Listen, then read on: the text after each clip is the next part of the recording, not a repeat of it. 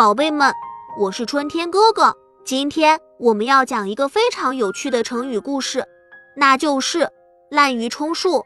你们知道这个成语是什么意思吗？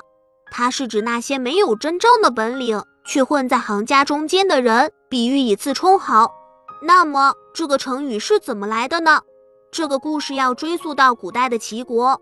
在齐国的一个乐队里，有一个人名叫南郭。南郭先生是一个非常不学无术的人，但是他却喜欢装作一个音乐大师。有一天，国王宣布要招募一些优秀的乐师来组成一个新的乐队。南郭先生听到了这个消息后，立刻前往王宫，请求加入乐队。国王同意了南郭先生的请求，让他成为乐队的一员。南郭先生非常高兴，他觉得自己终于可以成为一个真正的音乐大师了。然而，当南郭先生开始在乐队中演奏时，他发现自己并不会演奏于古代的一种乐器，而其他乐师都是非常优秀的演奏者。南郭先生非常担心自己会被发现，但是他又不知道该怎么办。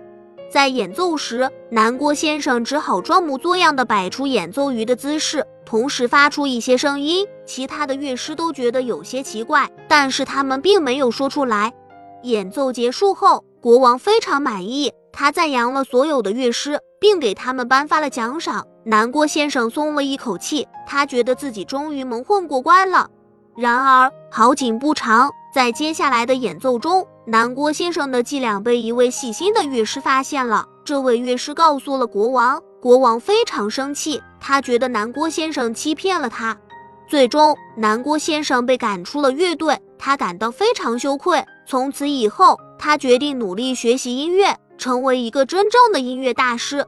滥竽充数这个成语就由此而来，用来形容那些没有真正的本领。却混在行家中间的人，这个故事告诉我们，我们不应该以次充好，欺骗他人。只有通过努力学习，提升自己的能力，才能成为一个真正有价值的人。好了，宝贝们，这期的故事讲完了。喜欢我讲的故事，就请订阅一下吧。咱们相约下期再见。